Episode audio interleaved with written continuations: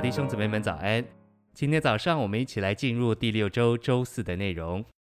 今天的经节是马太福音十九章五到六节。为这缘故，人要离开父母，与妻子联合，二人成为一体。这样，他们不再是两个，乃是一个肉身了。所以，神所配偶的，人不可分开。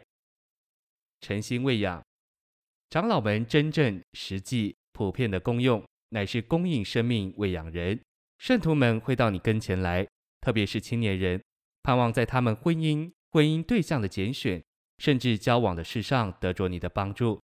我的意思不是说我们年长的人不该帮助他们，但在这类的事上帮助他们，有很大的试探，叫我们陷于指引他们，甚至有几分控制他们，这是非常危险的。只有主知道谁是一个人的好配偶，我们不知道。在教会生活中，对于青年人的婚姻，我们所能做的就是供应他们生命。我们必须帮助他们仰望主的引导，学习如何在邻里生活行动。我们也该帮助他们不要沉湎于情欲，不要有自己的爱好和拣选。我们不该想要指引他们进入婚姻或为他们撮合。信息选读：我们中间对于青年圣徒的婚姻，不该有任何一种控制。有一个试探，就是我们中间年长的人自以为能帮助青年人，然而这是人的手，不是主的手。婚姻的事非常复杂，最容易令人陷入迷阵。我们该尽量客观，尽量把生命供应青年人，绝不要轻率的去撮合，这是危险的。我们无需天然的来摸这件事，我们该把这件事留给主，为有关的人祷告。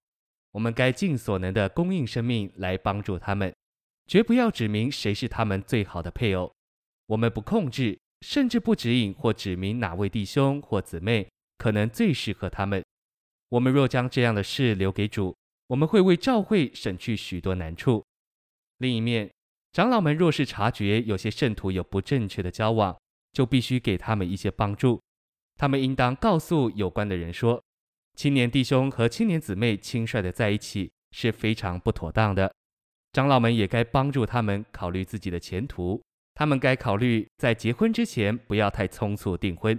他们也必须考虑双方家庭、父母、职业、经济情况和其他责任等有关的事。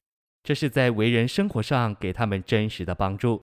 有时候青年人很轻率，过于在情欲里，我们该帮助他们学习如何为自己的婚姻祷告，如何仰望主来约束自己的情欲。我们必须在道德、为人生活、属灵和主的路上帮助他们。他们在主里年轻，需要这样的帮助。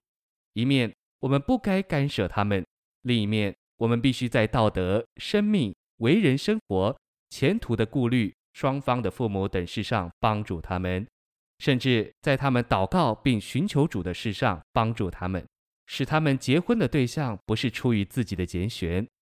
他们该得着帮助。把这件事留给主，在结婚的事上帮助圣徒们，乃是一种纯帮助。这样做没有错，帮助他们在结婚证书上签字，意思不是我们尽力撮合他们，乃是主已经把他们带在一起了。谢谢您的收听，愿主与你同在，我们明天见。